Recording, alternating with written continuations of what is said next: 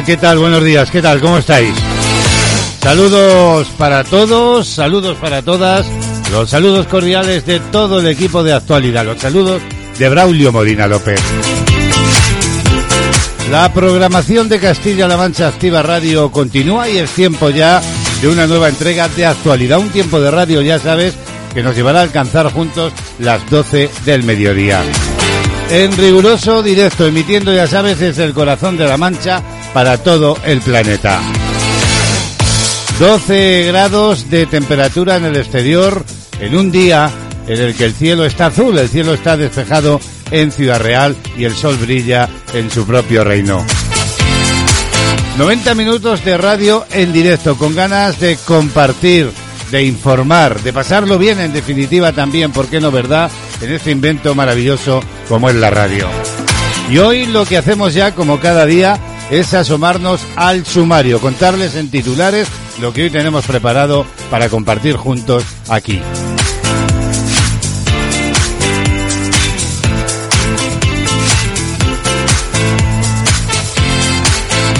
En este miércoles de actualidad, como es habitual cada semana, lo que vamos a hacer a lo largo del programa es marcharnos hasta la capital de España, hasta Madrid. Y es que allí se encuentra nuestra joven periodista cultural Gema González, que cada semana nos ofrece la crónica cinematográfica que llega a nuestros micrófonos. Estrenos, actores, actrices, festivales, películas clásicas, novedades, todo ello condensado cada semana en una amplia crónica cinematográfica. Será más tarde, como digo, con la joven periodista cultural Gema González. Y hoy en el tema central del día queremos hablar del llamado TOZ. Sí, sí, el TOZ. ¿Pero qué es? El trastorno obsesivo compulsivo. Hablamos de ello. Las obsesiones a veces son pensamientos, son impulsos o imágenes recurrentes y persistentes que se experimentan. De todo ello, como digo, hablaremos en unos instantes. Además, la información eh, de una forma resumida en el análisis del día, la música y las ganas de compartir compañía están ante todo presentes en este tiempo de radio en directo. Y más propuestas en panorama musical, como es habitual cada mañana. Y desde Cataluña, Remey Notario nos ofrecerá una nueva entrega con el análisis suyo incluido. Son grandes éxitos los que recopila Remey cada día para compartir aquí con todos nosotros. En unos instantes también eh, contaremos cómo viene, como digo, la actualidad del día de una forma resumida. Abriremos nuestra agenda y estaremos pendientes de la crisis sanitaria SARS-CoV-2. Todo ello aquí en estos 90 minutos de radio en vivo, en directo. Hace una mañana, vamos a decir buena mañana en Ciudad Real. Eh, esta mañana hacía fresquito, ahora ya tenemos 12 grados y lo que hacemos es asomarnos a la Agencia Estatal de Meteorología. Las previsiones para este miércoles 17 de febrero. Nuboso o cubierto en Galicia y también en Castilla y León. Eso sí, sin descartar alguna precipitación de carácter débil, dispersa y ocasional, sobre todo en la primera mitad del día. A partir de esta tarde eh, se prevé que un frente atlántico pudiera dejar precipitaciones en Galicia, que en el oeste serán más persistentes y acompañadas de tormentas ocasionales, y pudiendo llegar a ser localmente fuertes al final del día. Respecto de las temperaturas, subirán en el sudeste peninsular, también en el Valle del Ebro y en Baleares y bajarán lo harán tímidamente en Canarias, manteniéndose sin cambios en el resto. Serán más altas de lo habitual para la época en la mitad sur peninsular y en Baleares. Y a 25 minutos ya para las 11 lo que hacemos es, de una forma resumida, asomarnos a la actualidad. Actualidad del día. Ayer conocíamos los nuevos datos de la crisis sanitaria. Sigue bajando la incidencia de la COVID-19 en esta tercera ola y se sitúa ya por debajo de los 400 casos. Las comunidades autónomas de España notificaban ayer martes, lo hacían como es habitual al Ministerio de Sanidad, 10.657 nuevos casos de coronavirus, de los que 3.857 eran diagnosticados en las últimas 24 horas. Todo ello frente a los 1.876 que se registraban el lunes. Pues bien, con estos casos, la cifra global de personas infectadas de la COVID-19 en España y desde el comienzo de la pandemia se sitúa ya en 3.096.343. Hay que decir que la incidencia media actual de contagios en España en los últimos 14 días sigue por tanto reduciéndose y se sitúa en los 385 con 65 casos por cada 100.000 habitantes. Hablaremos de ello con más detalle en el diario de la pandemia. Y en estos momentos se celebra en el Congreso de los Diputados la sesión de control al gobierno. Sánchez, sobre las dudas de Iglesias, ha dicho que España trabaja por ser la primera de las democracias plenas, así lo publica la SER. Sánchez ha Casado también le ha dicho, oce usted por la moderación o la perdición. Se ve su complejo frente a la ultraderecha. El Partido Popular y Vox y Ciudadanos aprovechan el pleno del Congreso de este miércoles para pedir cuentas al gobierno por las declaraciones del vicepresidente segundo y líder de Podemos, Pablo Iglesias, cuestionando la calidad democrática en España. El líder del Partido Popular, Pablo Casado, ha planteado abiertamente a Pedro Sánchez que le destituya y le preguntaba ¿cuándo va a cesar a su vicepresidente? El presidente ha dicho que España trabaja por ser la primera de las democracias plenas. Imagino que ha registrado esta pregunta antes de las elecciones de Cataluña. Vacunación, empleo y justicia social son las prioridades, decía Sánchez, de este gobierno. Me gustaría que ejerciera la oposición responsable con la renovación, ha dicho el presidente, por ejemplo, del Consejo General del Poder Judicial.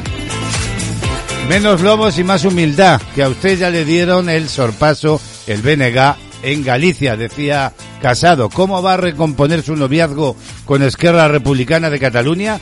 No por mandar a Salvador y a Cataluña van a desaparecer los muertos. Saque a Podemos de Moncloa, le ha pedido Casado. Se sigue celebrando en estos momentos esa sesión de control y nos vamos hasta allí en directo a través del canal Parlamento. No hay nada patriota en cegar a los españoles y hacer que solo se fíen de su propaganda. Intoxicar y nublar el juicio de los españoles no es algo de lo que un patriota pueda estar orgulloso. Respeten la idiosincrasia española de la que tanto dicen saber, la gran tradición periodística de Larra o de Galdós. No cambien, no cambien a Larra y a Galdós por Bannon y los spin doctors de la alt-right. Qué poco patriota es eso. No es casualidad que sea un partido liberal. El Pleno, como decimos, celebra en estos momentos la sesión de control al Gobierno, en la que se están formulando 15 preguntas y tres interpelaciones urgentes. Lo que pretenda callar es a la prensa. Cualquier golpe de Estado, cualquier dictadorcillo, lo primero que hace es cerrar los medios y montar una maquinaria de propaganda. Hoy nos vemos en una situación muy delicada, donde desde la Moncloa, en la rueda de prensa del Consejo de Ministros, el señor Iglesias dijo que había que naturalizar el insulto a los informadores. El insulto es el eufemismo de mucho más. El Sesión de control al gobierno. Pero hay otras, eh, hay otros asuntos, otras noticias que dibujan la actualidad del día y que tenían en este caso lugar ayer. Un total de 14 detenidos y 33 heridos se han dado en las protestas tras la detención del rapero Pablo Hasél. Las protestas en apoyo al rapero encarcelado, como sabemos, ayer martes han dejado un total de 14 detenidos y 33 heridos en Barcelona, también en Girona, Lleida y Reus en Tarragona y Viz en Barcelona, donde ha habido altercados con barricadas que además causaron daños materiales. Los mozos de escuadra detuvieron a dos personas en Barcelona, a cuatro en Viz, a ocho en Lleida según informaba la policía catalana a Europa Press esta misma mañana. De los 33 heridos, 32 quedaron en estado leve y uno en estado menos grave. Además, ocho tuvieron que ser trasladados, según ha informado el sistema de emergencias médicas, el SEN, en un tuit recogido por Europa Press. En Barcelona hubo 11 asistencias y 4 traslados. En Viz 15 asistencias. En Lleida 5 asistencias y 3 traslados. En Reus una asistencia y un traslado. Y en Girona una asistencia. Y precisamente respecto de todo esto, Partido Socialista Obrero Español, PSOE y Podemos quieren despenalizar los delitos de libertad de expresión tras la detención de Pablo Hasél. Y es que se suceden las reacciones políticas tras la detención del rapero para su ingreso en prisión. Echenique, por ejemplo, criticaba su entrada en la cárcel y el ministro Alberto Garzón dice que supone un déficit democrático grave. La diputada de Vox, Macarena Olona, le ha recordado sus antecedentes. Se, suceden, por tanto, como digo, las reacciones políticas. El ministro de Consumo decía que supone ese déficit democrático grave, detenido y llevado a la cárcel tras ser condenado por unos tuits. Quienes lo niegan hacen flaco favor, decía, a lo que sí funciona bien de la democracia española, que es mucho también. Por su parte, la diputada de Vox, Macarena Olona, le ha recordado sus antecedentes, cuatro condenas, entre ellas por enaltecimiento del terrorismo. Hoy, sin embargo, parece que lloraba. Enhorabuena los mozos, decía, por la intervención limpia y viva la ley y el orden. Pues bien, ahora PSOE y Podemos quieren despenalizar los delitos que tienen que ver con la libertad de expresión. Esto ha dicho la vicepresidenta primera del gobierno, Carmen Calvo, en el paraguas particularmente amplio y protegido de las reflexiones artísticas, culturales e intelectuales en el ámbito de lo que denominamos libertad de expresión, tiene que haber una horquilla de comprensión y de tolerancia. Actualidad del día. Y el Partido Popular daba ayer a conocer que no volverá a hablar de Bárcenas y que va a dejar la sede de la calle Génova. Su presidente, Pablo Casado, anunciaba ayer mismo, y lo hacía ante el Comité Ejecutivo Nacional, que el partido no volverá a dar explicaciones sobre acciones personales pasadas que no han beneficiado al partido y trasladará su sede central a la calle Geneva. Decía Casado, no debemos seguir en un edificio cuya reforma se está investigando en los tribunales. Ha dicho, el Partido Popular celebrará una convención nacional este otoño para captar nuevos talentos para el partido y recuperar el voto perdido. Y enfrentamientos entre PSOE y Podemos en el Congreso por la llamada Ley Cerolo. La formación morada se ha abstenido, así lo informa la sexta.com. Los socios de gobierno gobierno de coalición, como sabemos, vuelven a enfrentarse por primera vez en, el Pleno del Congreso de los Diputados. El motivo de la disputa ahora es la ley de igualdad de trato promovida por el ala socialista del Ejecutivo. Unidas Podemos acusa a su socio de actuar de forma desleal al presentarla de forma unilateral, por lo que ha decidido abstenerse en la votación sobre su tramitación parlamentaria. Es la primera vez que los socios del Ejecutivo de coalición evidencian tan claramente sus roces internos en la Cámara. Y hablamos ahora de sindicatos y de política sindical porque Comisiones Obreras ha pedido incluir el nuevo complemento de maternidad en la jubilación voluntaria de las clases pasivas. CCO reclamaba ayer martes que se modifique y que se haga además con urgencia el decreto por el que se regula el nuevo complemento de maternidad e incluirlo en el mismo por la jubilación voluntaria de las eh, de las clases, en este caso pasivas.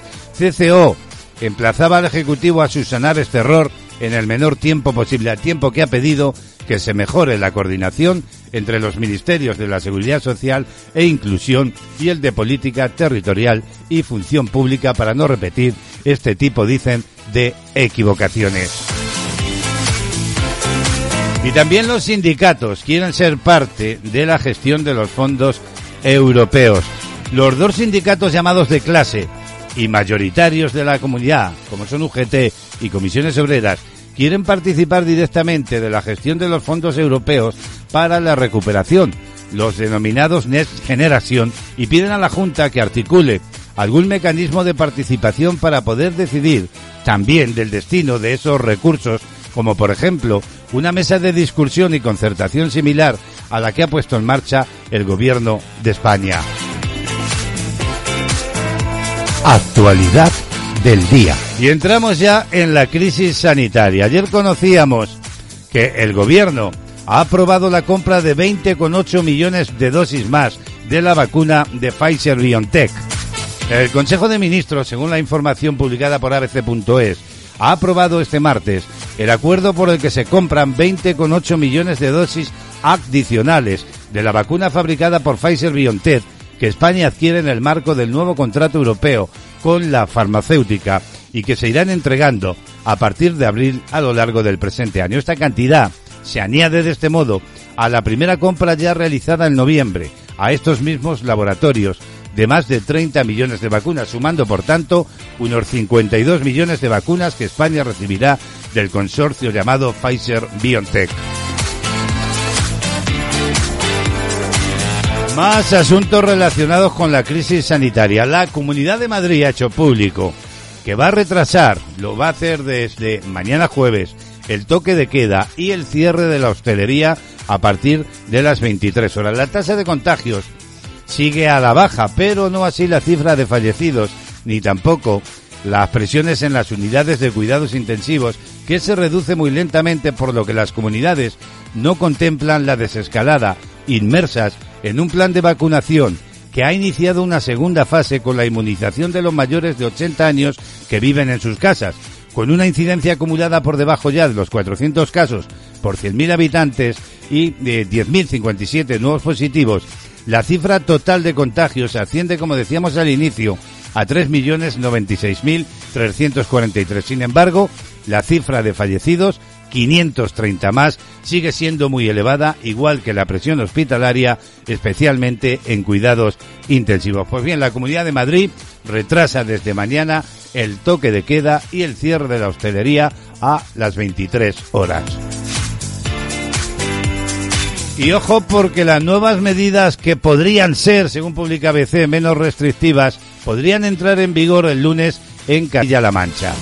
Tras los últimos datos del pasado lunes, eh, con una incidencia acumulada ya menor, José Luis Martínez Guijarro, vicepresidente de la Junta de Castilla-La Mancha, confirmaba que si todo evoluciona de esta manera, podrían tomarse medidas de flexibilización que entrarían en vigor el lunes 22, fecha en la que vence el plazo desde el pasado viernes eh, en el que estaba la región o pasara al nivel 3. Como ya anunció el presidente Emiliano García Paje, el gobierno de Castilla-La Mancha tiene la voluntad de flexibilizar todo lo que pueda las restricciones vigentes en la región.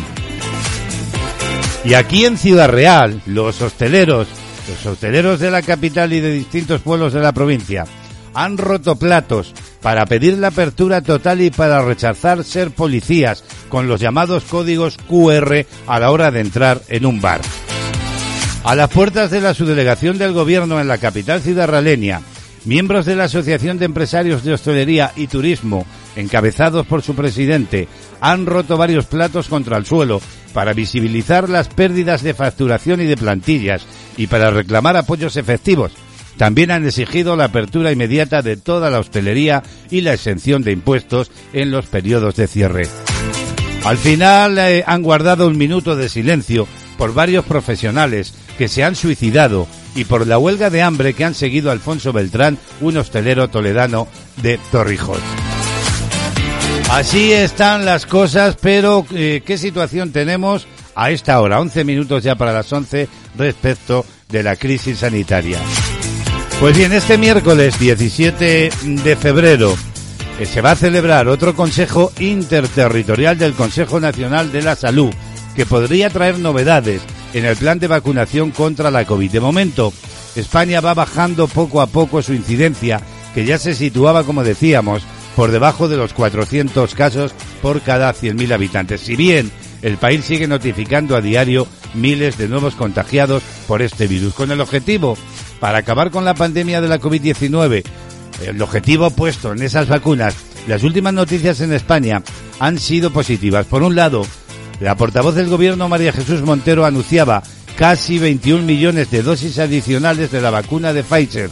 Asimismo, la EMA está evaluando ya la vacuna de coronavirus de Janssen, primera del mercado que solo va a requerir una dosis y que podría llegar a España a mediados de marzo.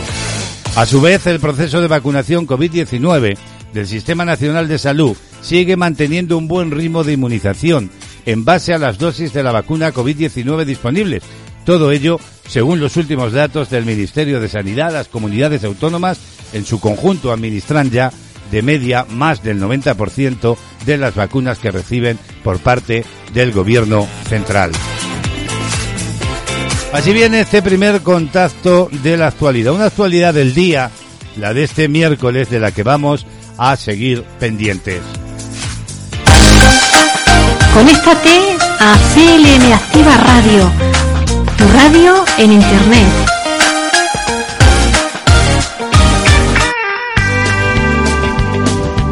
Y vamos a empezar poniéndole buenos ritmos a esta mañanita soleada en Ciudad Real, esta mañanita del miércoles, son los secretos, no me imagino.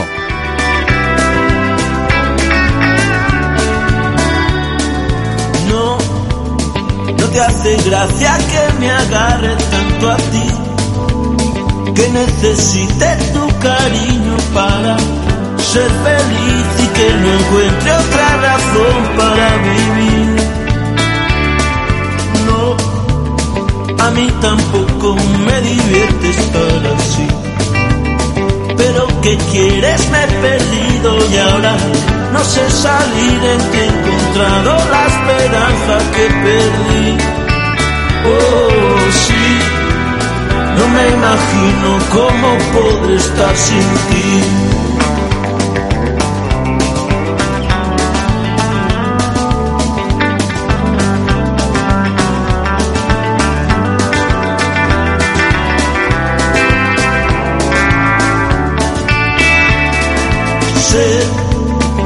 Que me quieres también quieres ser feliz y que a mi lado eso es difícil porque yo soy así y ahora ya no puedo ayudarte ni tú a mí. Oh, sí, no me imagino cómo podré estar sin ti.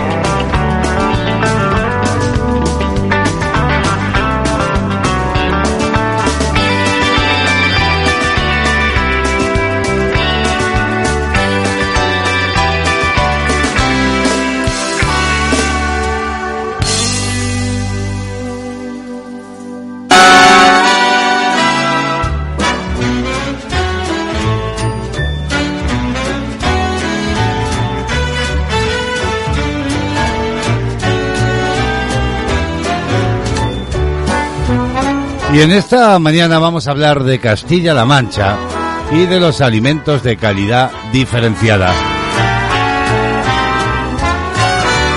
¿Y qué es un alimento de calidad diferenciada? Bueno, seguramente cada uno tenga una opinión y unos criterios para afirmarlo, pero para ponérselo más claro, al consumidor sobre todo, hay alimentos que tienen una calidad diferenciada en base a distintos parámetros y a distintas eh, aceptadas eh, legalmente. Y precisamente en calidad diferenciada Castilla-La Mancha tiene mucho que decir. En Castilla-La Mancha.es publica un amplio reportaje sobre las denominaciones de origen de Castilla-La Mancha. Este tipo de alimentos, hay que decir, tienen eh, un carácter y calidad singulares que pueden venir de su origen, también de la manera en la que se elaboran, o ambas cosas. Hay varias figuras que reconocen la calidad como la denominación de origen, la indicación geográfica protegida llamada IGP, la especialidad tradicional garantizada y los productos elaborados conforme a la normativa de agricultura ecológica. Comenzamos hablando de vino y un repaso rápido a las denominaciones de vino con la denominación de origen, en este caso de Almansa, que engloba ocho municipios de la provincia de Albacete. También está la denominación de origen La Mancha. Es la más extensa en terreno y engloba municipios de Albacete, también de Ciudad Real, Cuenca y Toledo, con gran diversidad de variedades y de vinos. O la de la Manchuela, en las provincias de Albacete y Cuenca, y entre los ríos Júcar y Cabriel, elabora vinos con gran intensidad aromática, con notas frutales y florales y una excelente acidez y color que permite que sean vinos perdurables en el tiempo. También en la provincia de Toledo podemos encontrar la denominación de origen Méntrida, al pie de la Sierra de Gredos. Están estos eh, viñedos que por su climatología dan vinos de alta graduación alcohólica con cuerpos y cálidos. En Guadalajara solo encontraremos una denominación de origen, la de Mondéjar, que produce unos vinos aromáticos, frescos, de grata acidez, con alto contenido en alcoholes, donde destacan los vinos blancos de las variedades Malvar y Torrontés. La denominación de origen de Ribera el Júcar, que la componen siete municipios del sur de Cuenca. El salto térmico de las noches de verano que allí se produce con respecto a sitios colindantes, producen uvas con una maduración óptima que unido a las características del suelo crean vinos con complejos aromas frutales, limpios y con personalidad. ¿Y qué me decís, queridos amigos y amigas del aceite? El llamado oro líquido, el aceite de oliva, cuenta con cuatro denominaciones de origen en Castilla-La Mancha. Comenzamos el recorrido en la denominación de origen Campo de Calatrava, en la zona central de la provincia de Ciudad Real, donde predomina la cornicabra y donde se elaboran aceites con marcada presencia de frutados verdes, de aceituna, manzana y otras frutas secas. La denominación de origen Campo de Montiel, por su parte, se ubica en las comarcas agrarias de La Mancha, Pastos y Campos de Montiel. Allí, debido a la mezcla natural de las variedades cornicabra y picual, les transfieren a los aceites, digamos, connotaciones amargas y picantes tan característicos de los buenos aceites. Pasamos ahora a la Alcarria, que incluye a 92 municipios de Guadalajara y 45 de Cuenca. Su aceite de oliva virgen extra se elabora de la autóctona aceituna castellana o verdeja, lo que otorga a los aceites con color verde limón intenso.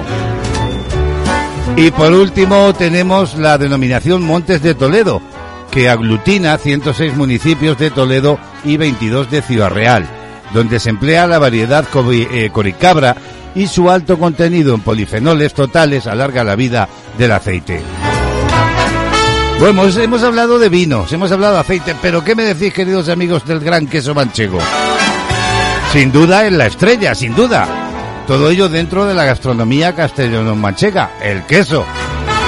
La denominación de origen queso manchego, que se extiende por toda la comarca de La Mancha, es una de las denominaciones más famosas de la región, con la leche de las ovejas de raza manchega, la miel de la alcarria. Y es que la miel también tiene calidad diferenciada en la denominación de origen miel de la Alcarria, eh, sobre todo en las provincias de Cuenca y Guadalajara. La flora silvestre que habita en la Alcarria es rica en especies melíferas como el romero, el tomillo, también el despliego, el cantueso, el brezo, la jara, en fin, bueno, y aliaga que aportan sus características a la miel elaborada por las abejas. También nos asomamos al azafrán de la Mancha, este sería el capítulo de denominaciones, el que cerraría, ¿verdad?, las manchegas, el azafrán de la Mancha, apreciado y reconocido en la gastronomía, que se obtiene, pues, en municipios de las provincias de Albacete, también Ciudad Real, Cuenca y Toledo. Es un azafrán únicamente en hebras, de color rojo vivo, brillantes, cuyo proceso de desecado, mediante tostado a fuego lento, parece ser el responsable de un mayor contenido en safranal y poder colorante. En Castilla-La Mancha también hay gran variedad de indicaciones geográficas protegidas. Y el ajo, que no se nos pase el ajo de las pedronieras, que no solo está en el municipio que le da nombre, también otros de La Mancha y La Manchuela, para llevar al mercado uno de los mejores ajos del mundo, el ajo morado. O la berenjena de Almagro, en el municipio que le da nombre y otros seis de Ciudad Real, que usa la variedad autóctona de Almagro para sacar un producto muy codiciado en todo el ámbito nacional. O el melón de la Mancha, que cuenta con su IGP propia. Se cultiva en la comarca natural de la Mancha, junto al Alto Guadiana, en la zona nororiental de la provincia de Ciudad Real. ¿Y qué me decir del mazapán de Toledo? Bueno, riquísimo, ¿verdad? Que se elabora en toda la provincia de Toledo. Esta mezcla de al menos un 50% de almendras con azúcares seguro que hará las delicias de muchísima gente, sobre todo en tiempos navideños. Y por último quiero hablaros del pan de la cruz de la provincia de Ciudad Real. Se trata de una hogaza abombada con corteza lisa, formando una pieza compacta y densa de trigo candeal. Su elaboración es artesana con dos cortes en forma de cruz en su cara anterior. Y es que en Castilla-La Mancha tenemos una gastronomía riquísima, buen aceite, buen queso, bueno, bueno, bueno, de todo, ¿verdad?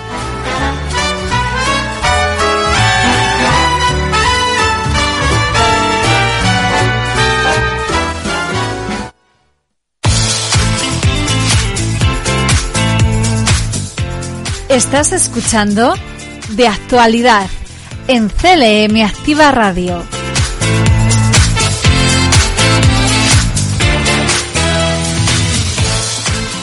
La agenda del día.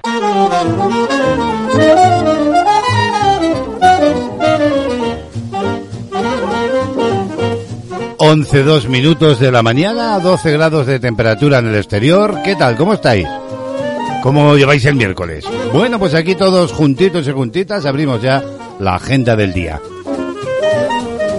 Y hoy vamos a felicitar en el día de su santo a quienes se llamen Alejo, también Donato y Benedicto. Muchas felicidades. Vamos con los números de la suerte, como cada día en la agenda. El número premiado en el sorteo de, ayer martes 16 de febrero, hablo lógicamente del cupón diario de la 11, ha sido el 73.537 y la serie 034 de ese mismo número ha sido agraciada con la paga de 36.000 euros al año durante 25 años, que no viene nada mal. Y esta que ya os cuento es la combinación ganadora de la Bonoloto de ayer. Números 4, 15, 22, 33, 38 y 41. Complementario el número 35 y reintegro el 0. Abrimos ya las efemérides y esos acontecimientos que quedaron por su importancia para la historia y que acontecían un día tal como hoy, un 17 de febrero. En el año 1843, los británicos se anexionan la mayoría de lo que ahora es la provincia de Sindh en Pakistán, después de ganar la llamada batalla de Miami. En 1902, también un día como hoy, se inicia en Barcelona una huelga general que paraliza la ciudad, convocada esta por los anarquistas en solidaridad con los obreros metalúrgicos que llevaban en huelga dos meses. Y por último, en el año 2008 nace un nuevo Estado, Kosovo. Lo hace con el favor de Estados Unidos y la Unión Europea, sus principales patrocinadores, y con la oposición total de Rusia y de Serbia.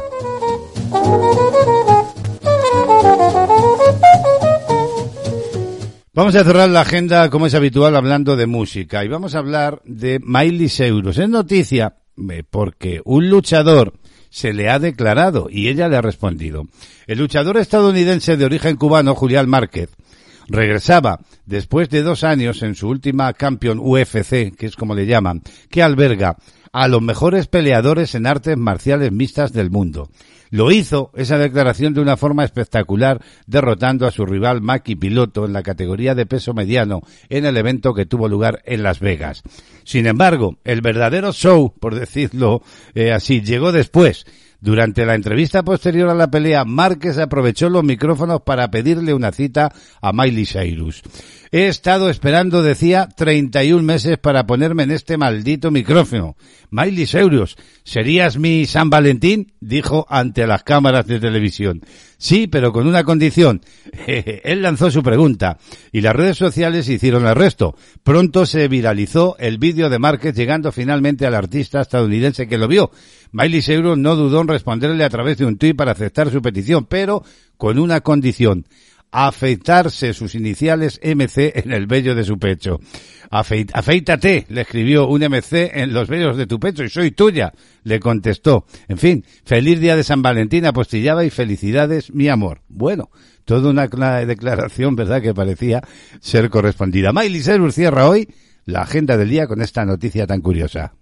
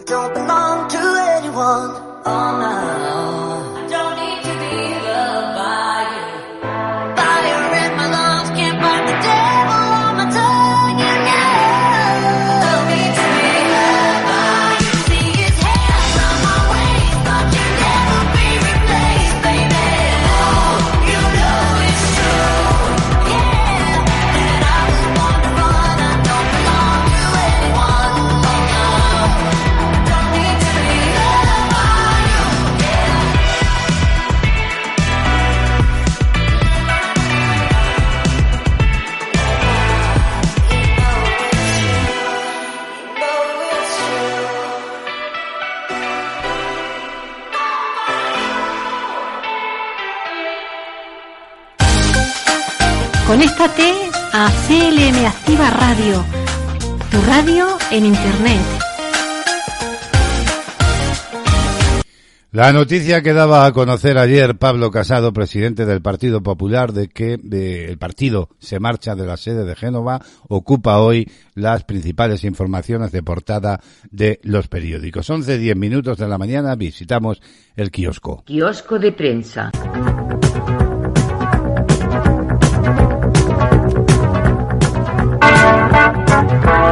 Comenzamos por la portada del diario El País. El Partido Popular titula, se va de Génova para huir de su pasado corrupto. Casado anuncia, dice el país, la salida de la formación de su sede, cuya reforma investiga la justicia. El partido apunta además la información, creará un equipo de control interno y un canal de denuncias anónimas. El líder de la oposición atribuye el mal resultado en Cataluña al caso Bárcenas. Hay otras informaciones en la portada. El cierre de las fronteras de Alemania crea tensión en la Unión Europea. Nueve países, apunta la información, eh, de la zona Schengen limitan el tránsito por la pandemia. Y también recoge en primera Juan Carlos Monedero, imputado por cobrar de Neurona. El juez del caso Neurona, Juan José Escalonilla, citó ayer como investigado a Juan Carlos Monedero.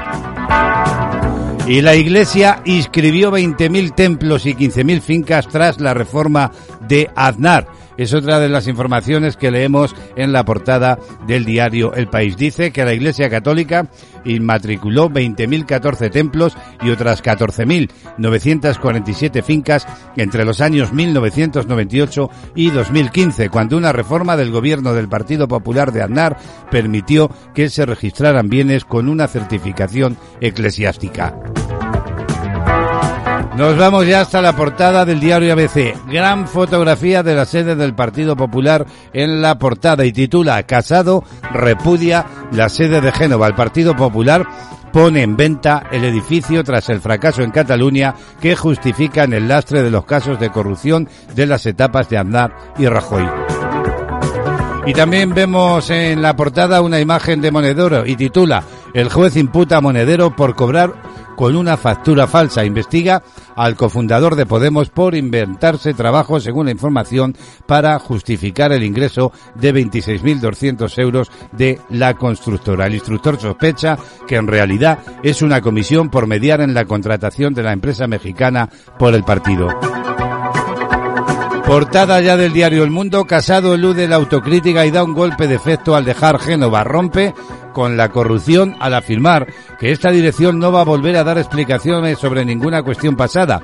Egea culpa del resultado en Cataluña a la pena del telediario.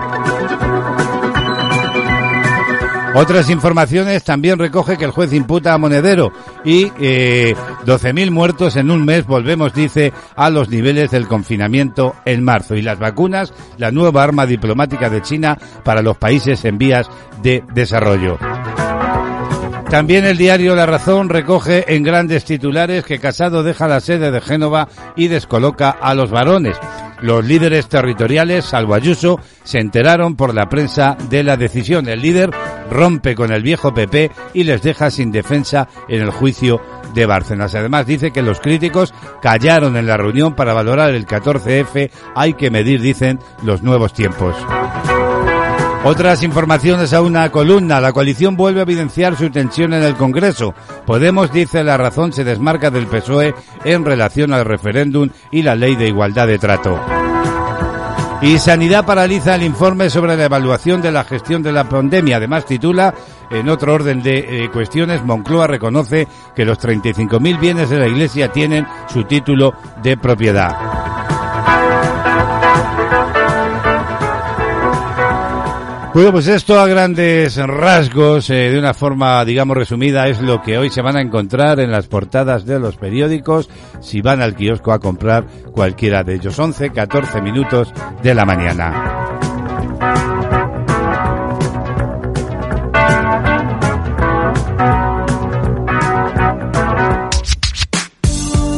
Somos tu compañía. Siempre la mejor música.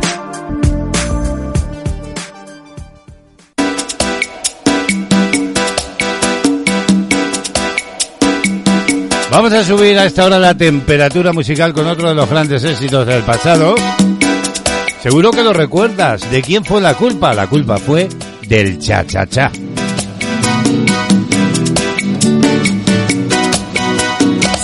La arena del nightclub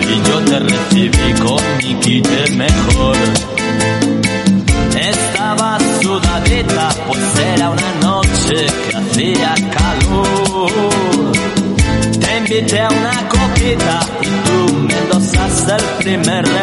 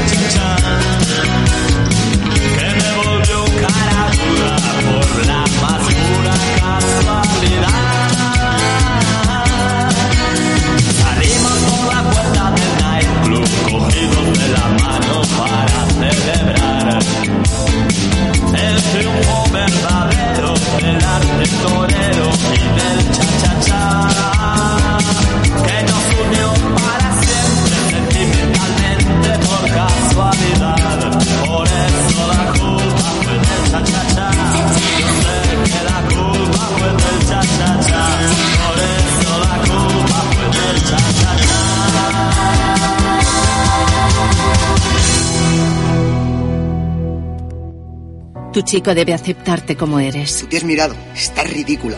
Tu chico debe confiar en ti.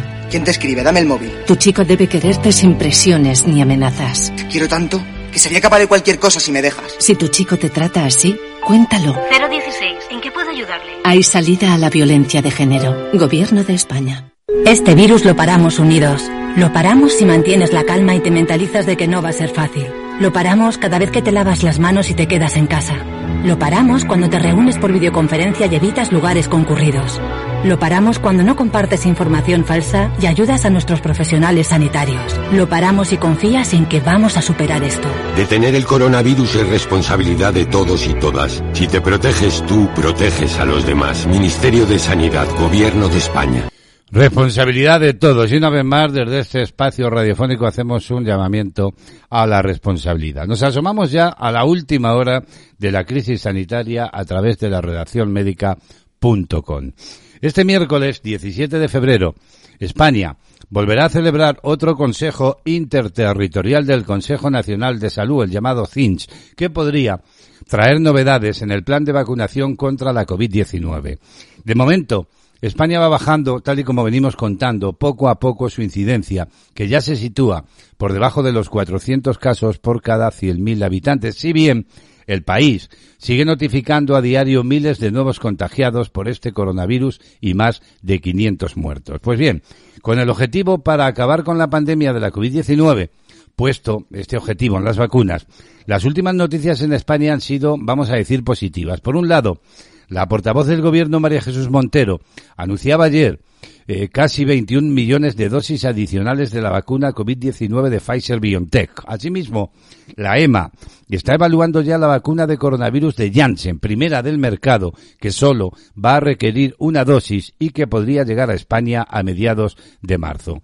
A su vez, el proceso de vacunación COVID-19 del Sistema Nacional de Salud en España sigue manteniendo un buen ritmo de inmunización en base a las dosis de vacunas COVID-19 disponibles. Según los últimos datos que ofrecía ayer el Ministerio de Sanidad, las comunidades autónomas en su conjunto, de media, han administrado más del 90% de las vacunas que reciben por parte del Gobierno central. Diario de la pandemia.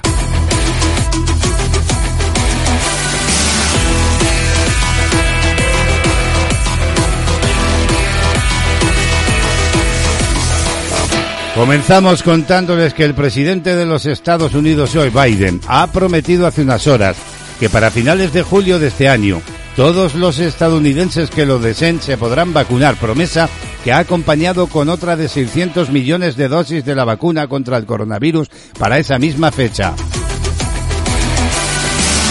Y el grupo de investigación interuniversitario Acantos de la Universidad Castilla-La Mancha, del que forman parte investigadores de la Facultad de Ciencias del Deporte de Toledo, ha obtenido financiación de la Comunidad de Madrid para desarrollar un proyecto de intervención en seis de sus municipios con ciudadanos que han superado la COVID-19 con hospitalización en la SUCI. El título del proyecto es el ejercicio físico post-COVID-19. Por su parte, Johnson Johnson ha anunciado hace tan solo unos instantes que Janssen Cilaz Internacional ha presentado la solicitud de autorización de comercialización a la Agencia Europea del Medicamento, con vistas a la autorización condicional de su vacuna candidata frente a la COVID-19 de Janssen, administrada en una única dosis.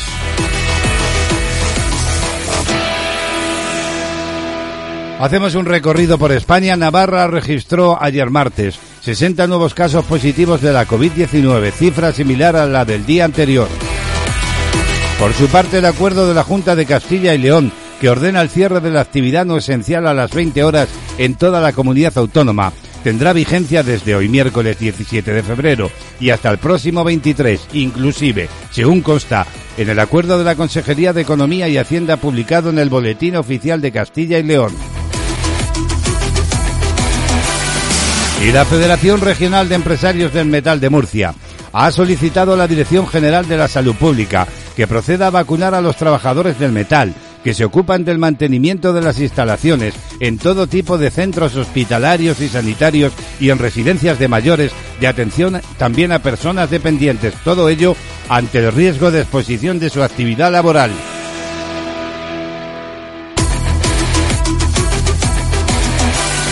Miramos ahora al mundo.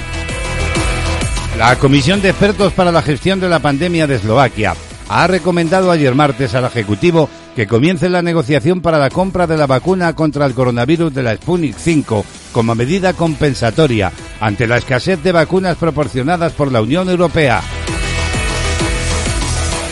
Por su parte, las autoridades de Alemania han confirmado esta misma mañana la muerte de 550 personas a causa del virus durante el último día, con lo que el país europeo supera ya la barrera de los 66.000 fallecidos. Y las autoridades de Rusia confirmaban también esta mañana que el país ha superado durante la jornada los umbrales de los 4,1 millones de contagios y los 81.000 muertos. Por otra parte, les contamos que la variante británica de la COVID-19 llamada B11.7 se ha registrado por secuenciación en 130 casos de infección por SARS-CoV-2 en la Comunidad de Madrid el 56,1% de las afectadas por esta variante más contagiosa son mujeres. Y el 52% de los casos registrados en la Comunidad de Madrid son, como decíamos, en mujeres, según desvela la Consejería de Sanidad en su último informe epidemiológico. Asimismo, la edad mediana de todos los positivos registrados en la región es de en torno a 40 años. En los últimos 14-7 días aproximadamente, el 66% de los casos comprendían el rango de edad de entre los 15 y los 59 años.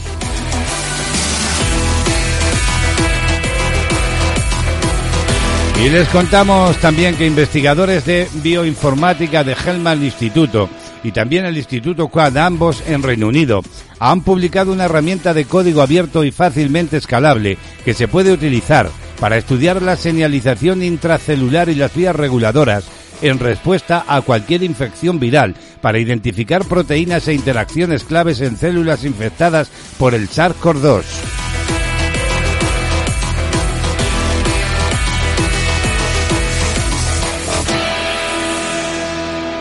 Y por último les contamos que Francia roza ya los 3,5 millones de casos de coronavirus, al registrar en las últimas 24 horas un total de 19.590 nuevos casos de la enfermedad, cuatro veces más que los registrados el lunes debido a que se analizan menos pruebas los fines de semana. Con esta nueva actualización, el número de infecciones de coronavirus detectadas por las autoridades sanitarias del país vecino es de 3.489.129 desde el comienzo de la pandemia. Diario de la pandemia.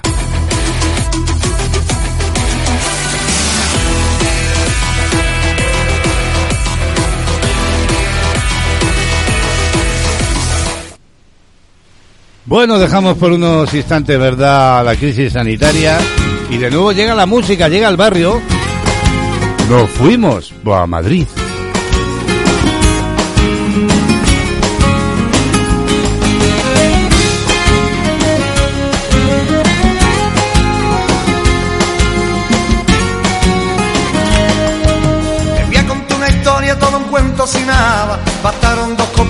Una simple mirada. Deseo de escapada se palpaba el ambiente, pasábamos tranquilos del decir de la gente. Pensamos en voz alta una locura indecente, tener una aventura que no entrara en la mente. Le dimos tanta vuelta a una ruta inventada, pusimos la directa rumba la madrugada. Nos fuimos para Madrid,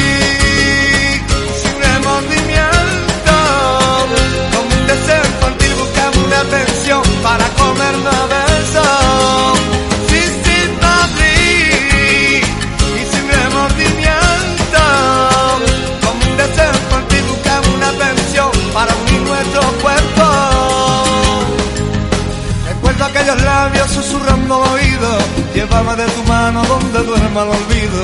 Preséntame tu cuerpo que la ansia me ahoga. Hagamos de una playa tú la sal yo la ola. Pongamos esta noche sirva como testigo. Levántame el pellico que entra por el ombligo.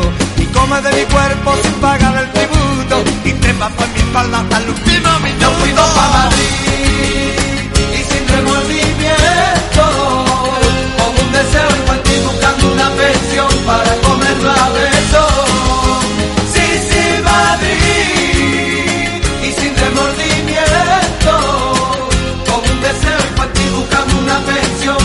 Unir nuestro cuerpo. Y va muriendo la noche cuando va despuntando el día. Eran mis ganas con tu ansia en silencio la más sutil melodía.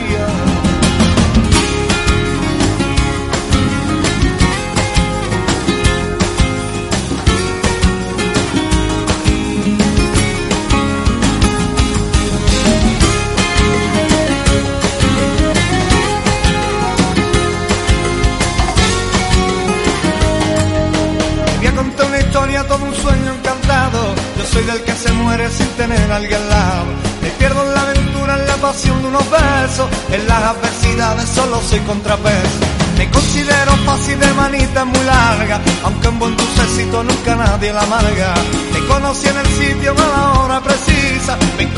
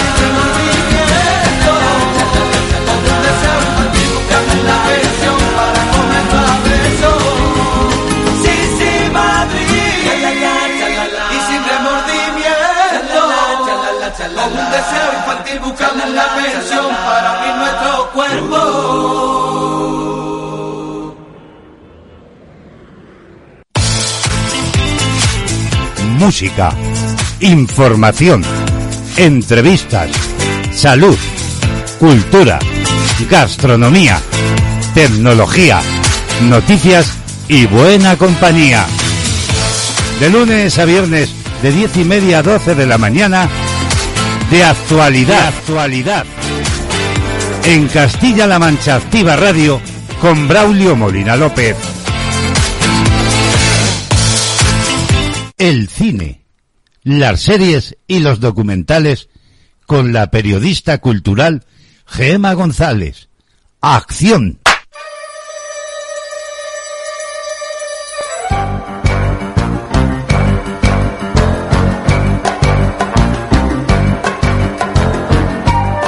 Bueno, bueno, ya sabéis que aquí no necesitáis entrada. Y es que llega el mundo del cine.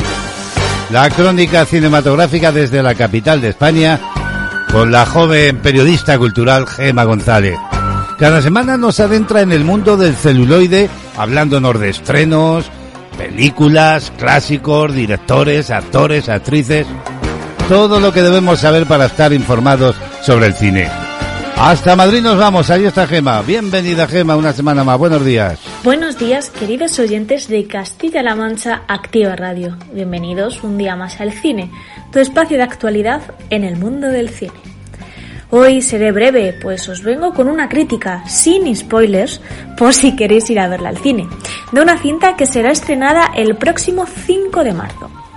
Como os decía, el otro día tuve la oportunidad de ir a un preestreno, que espero que sean muchos, dicho sea de paso. La película fue The Owners, o Los Intrusos, como se ha traducido en español, la primera película de Julius Berg. Y bueno, si tuviera que definir en pocas palabras esta película, mmm, sería una recta que decrece. La película está basada en la novela gráfica escrita por Yves H. y Herman Happen, llamada Una noche de luna llena. Es una novela que es francesa. Su trama es bien sencilla. Un grupo de amigos se cuelan en la casa de unos ancianos para robar su caja fuerte, pero lo que empieza siendo un robo acaba siendo un secuestro malogrado. El casting está compuesto por Maisie Williams, Sylvester McCoy, Rita Tushiman, Jake Curran, Ian Kenny y Andrew Ellis. Aunque sin duda el elemento estrella de la película es el sonido, Paul Fraser y Vincent Wells son los genios que han conseguido que la trama no se caiga cuando llega al centro del minutado. El subgénero que engloba la película es el home invasion y se da un paseo desde los tópicos más usuales hasta una perdición alucinógena más visual que argumental. Sin embargo, es muy notorio que Berge es Nobel en el campo de la dirección cinematográfica, puesto que esa transición no está demasiado bien hilada. El minutaje se puede dividir en dos partes muy bien definidas. El punto de inflexión, la liberación de los secuestrados y la muerte de uno de los protagonistas. Bueno, el segundo en realidad. En este primer tramo se observa el típico robo a una casa que no sale bien y que acaba convirtiéndose en el home invasion del que hablábamos antes, con sus personajes típicos, el profesional, que bueno, en este caso es el jefecillo para nada profesional, el psicópata, el débil la chica y el matrimonio secuestrado. Abriendo varios hilos argumentales que conforme avanza la trama se van olvidando hasta quedarse en uno solo, el cual está en un segundo plano todo el rato.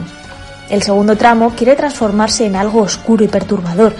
Sin embargo, el cambio es muy precipitado y brusco, sin explicaciones, solo leves pinceladas de las motivaciones de los propietarios hay bastante descontrol.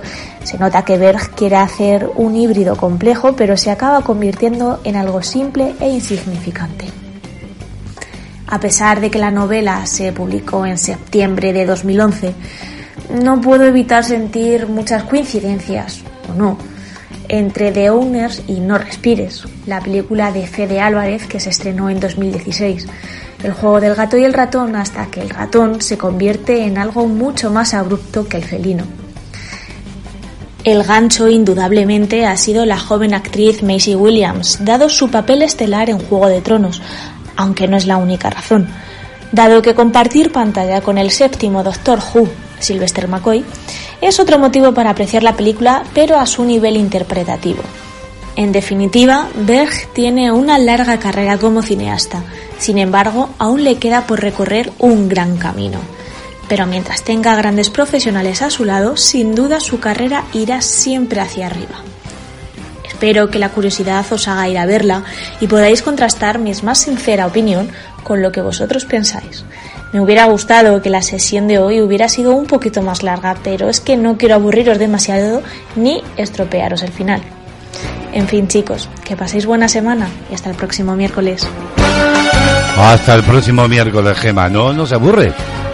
Todo lo contrario, nos ponemos al día en toda la actualidad cinematográfica. Gema González, que tengas un buen día. Hasta la semana que viene.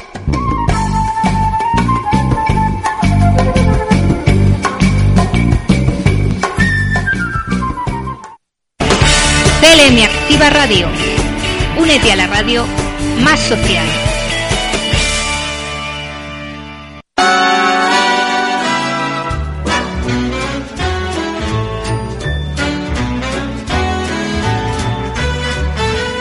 Bueno, queridos amigos y amigas de la radio, ¿qué tal? ¿Cómo estáis? Seguimos avanzando en esta mañana de radio en directo y hoy queremos hablar del llamado TOZ. Sí, sí, el trastorno obsesivo compulsivo. Y lo hacemos a través de un amplio reportaje a este respecto que publica la razón.es, en el que se dice que el TOZ es un trastorno en el cual existe la presencia de obsesiones, tensiones o ambas, una y la otra, ¿verdad? Las obsesiones son pensamientos, impulsos o imágenes recurrentes y persistentes que se experimentan en algún momento durante el trastorno, como intrusas o no deseadas, y que en la mayoría de los sujetos causan ansiedad o también malestar importante, ¿verdad? La persona intenta ignorar o suprimir estos pensamientos, estos impulsos o estas imágenes o neutralizarlos con algún otro pensamiento o acto, es decir, realizando una compulsión. Por otra parte, las compulsiones engloban comportamientos o actos mentales repetitivos que el sujeto realiza como respuesta a una obsesión o de acuerdo con eh, reglas que ha de aplicar de manera rígida. El objetivo de los comportamientos o actos mentales es prevenir o disminuir la ansiedad o el malestar o evitar algún suceso o situación temida. Sin embargo, estos comportamientos o actos mentales no están conectados de una manera, vamos a decir, realista con los eh, destinados a neutralizar o prevenir o bien resultan claramente excesivos. Por ejemplo, los niños de corta edad pueden no ser capaces de articular los objetivos de estos comportamientos o actos mentales. Y nos preguntamos, según este estudio de la razón, ¿cómo es la vida de una persona diagnosticada de TOD? Bueno, pues habría que decir que es una vida, eh, eh, digamos, muy difícil de llevarla normal, ya que las obsesiones o las compulsiones requieren mucho tiempo, por ejemplo, ocupan más de una hora diaria o causan malestar clínicamente eh, significativo en este caso o deterioro en lo social, en lo laboral u otras áreas importantes del funcionamiento, por lo que llevar una vida normal no es posible si se padece este trastorno. Y es que las personas que lo padecen suelen presentar algunos de estos síntomas. Por ejemplo, intolerancia a la incertidumbre. Todo tiene que estar siempre bajo control, como única vía de obtener seguridad, ya que tiene grandes dificultades a la hora de afrontar situaciones que sean inesperadas o desenvolverse en situaciones ambiguas. También la sobreestimación de las amenazas se magnifica la probabilidad de que ocurra, por ejemplo, una catástrofe. O el perfeccionismo. No se toleran errores y todo tiene que ser perfecto, por lo que se revisan las cosas una y otra vez. También las creencias sobre la importancia de los pensamientos. Se magnifica la importancia de esos pensamientos propios y especialmente de su significado, que no es otro que el que él mismo les atribuye. O también está la importancia de controlar los propios pensamientos. Necesitan controlar los pensamientos de modo que no pueda pensar en determinadas cosas. Y por último, habría ah, que hablar también de la rigidez de las ideas. Esas ideas inamovibles, sin atender a cualquier argumentación que pueda modificarlas. Es un medio este para adquirir seguridad. Es el llamado TOZ, el trastorno obsesivo compulsivo.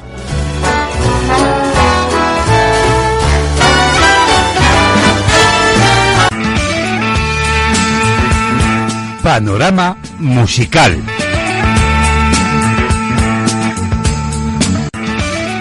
Es tiempo ya para vivir la música con intensidad.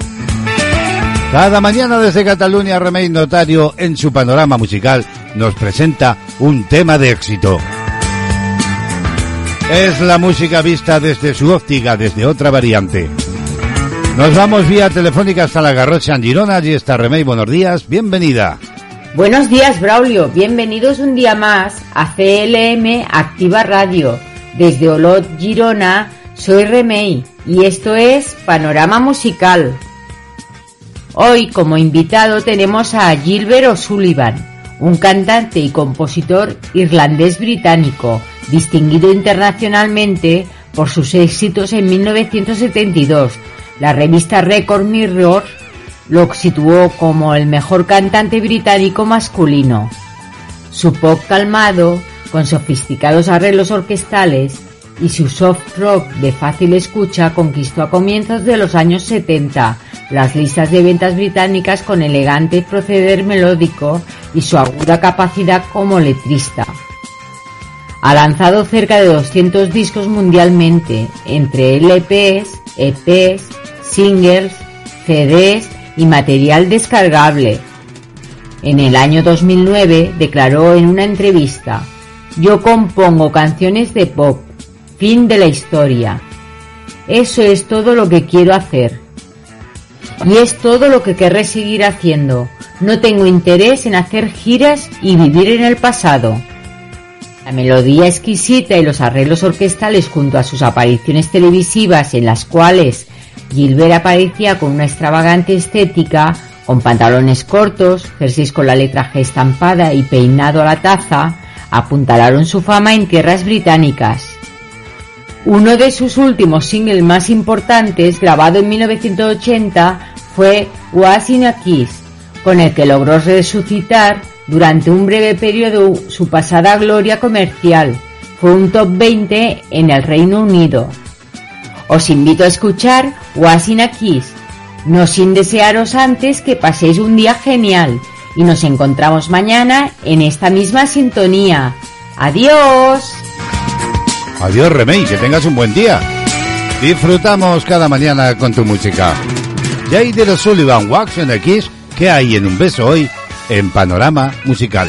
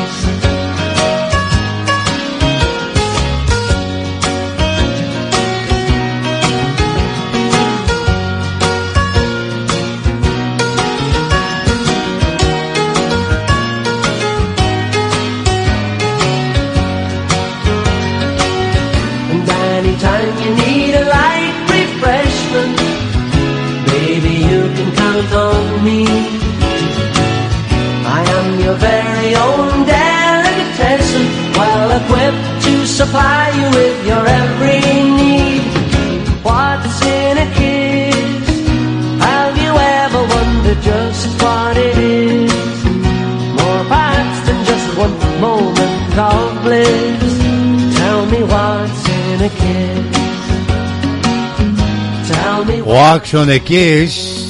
¿Qué hay en un beso si cuando te miro es mucho más que un simple momento de felicidad? J.B. O'Sullivan, hoy en Panorama Musical, otro de los éxitos que nos ha traído Remey Notario. Escucha la radio a tu medida. www.clmactivaradio.es Toda la información y entretenimiento hecho para ti.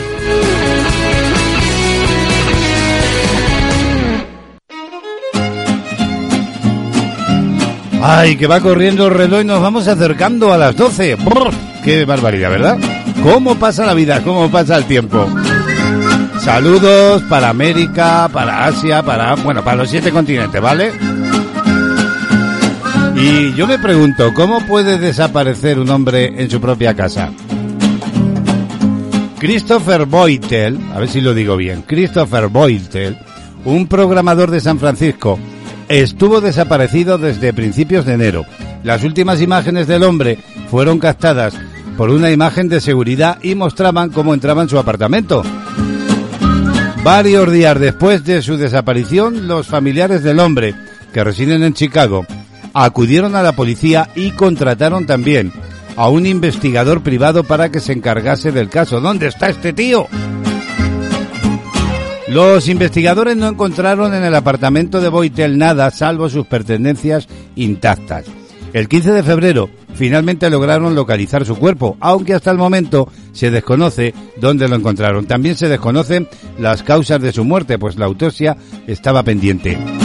La familia del hombre confesó que hacía varios años tuvo que dejar el trabajo por una depresión. Asimismo, varios días antes de su desaparición, actuaba extraño y paranoico y tenía miedo a las protestas en Washington de los simpatizantes de Trump. También había que decir, según esta información, que la pareja sentimental de Boyten había fallecido hacía una década, así que Christopher se dedicó a cuidar de los demás, así lo confesaba la hermana de este hombre. Y hay noticias macabras donde las haya. Por ejemplo, esta que tengo yo en la pantalla central del estudio. Un habitante del distrito de Isilkul, de la provincia de Ons, en Siberia, fue detenido como sospechoso de haber asesinado a su padre de 80 años, a quien dio martillazos en la cabeza y luego lo enterró en la huerta, aunque el anciano todavía estaba con vida, según comunicaron los organismos judiciales locales. Según la investigación, el sábado 13 de febrero, el padre pidió alcohol al hijo, quien se lo negó. Entonces estalló una especie de riña, durante la cual el hombre le dio varios martillazos en la cabeza a su progenitor.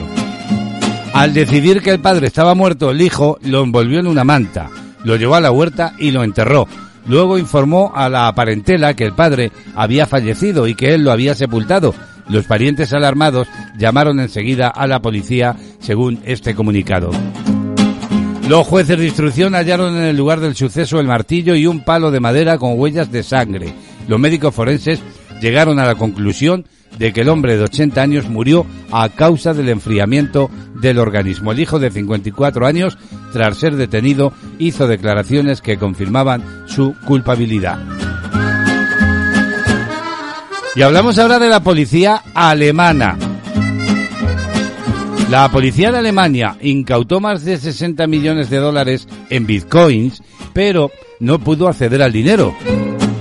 La persona a la que le quitaron eh, se niega a dar la contraseña de su billetera digital. Este caso, hay que decir, se suma a otros similares en los que los montos astronómicos del dinero se pierden o quedan bloqueados.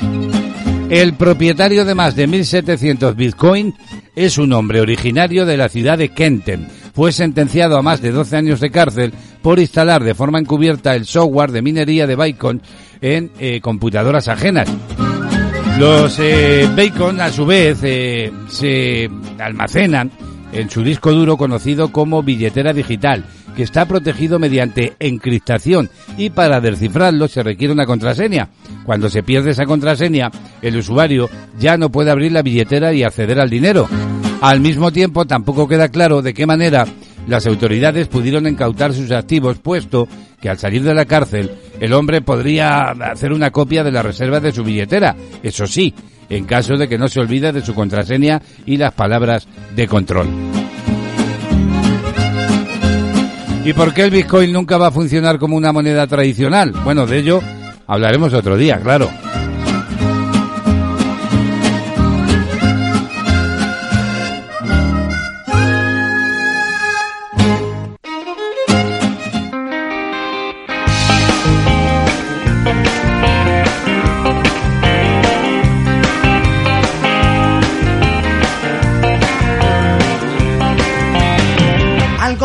Me invade, todo viene de dentro.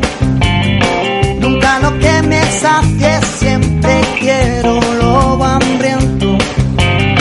Todo me queda grande para no estar contigo. Sabes, quisiera darte siempre un poco más de lo que te pido. Sabes que soñaré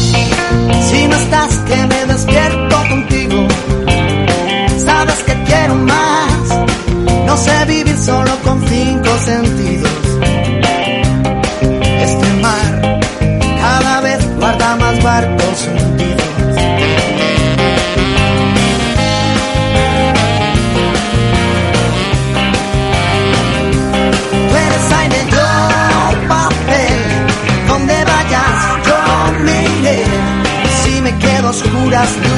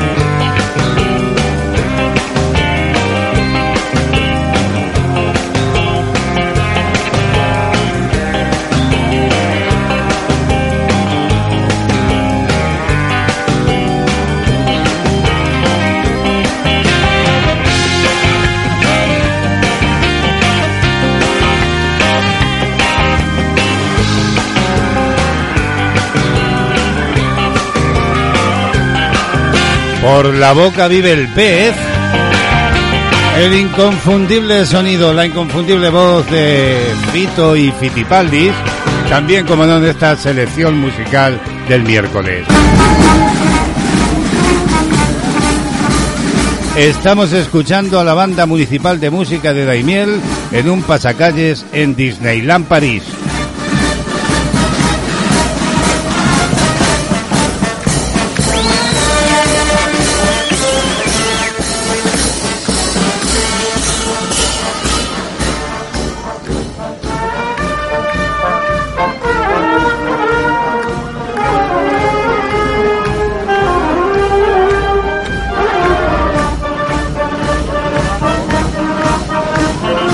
Y es que allí se pudo comprobar que la música es universal y que no entiende de barreras ni de idiomas. Esta actuación de la Banda Municipal de Música en Disneyland París se hizo eh, mediante un viaje que llevó a más de 100 personas a París.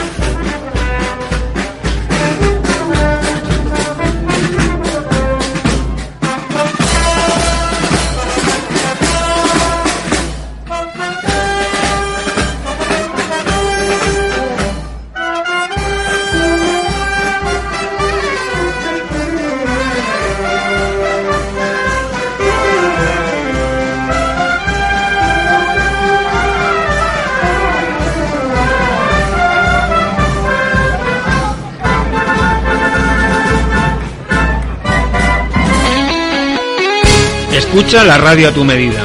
www.clmactivaradio.es Toda la información y entretenimiento hecho para ti.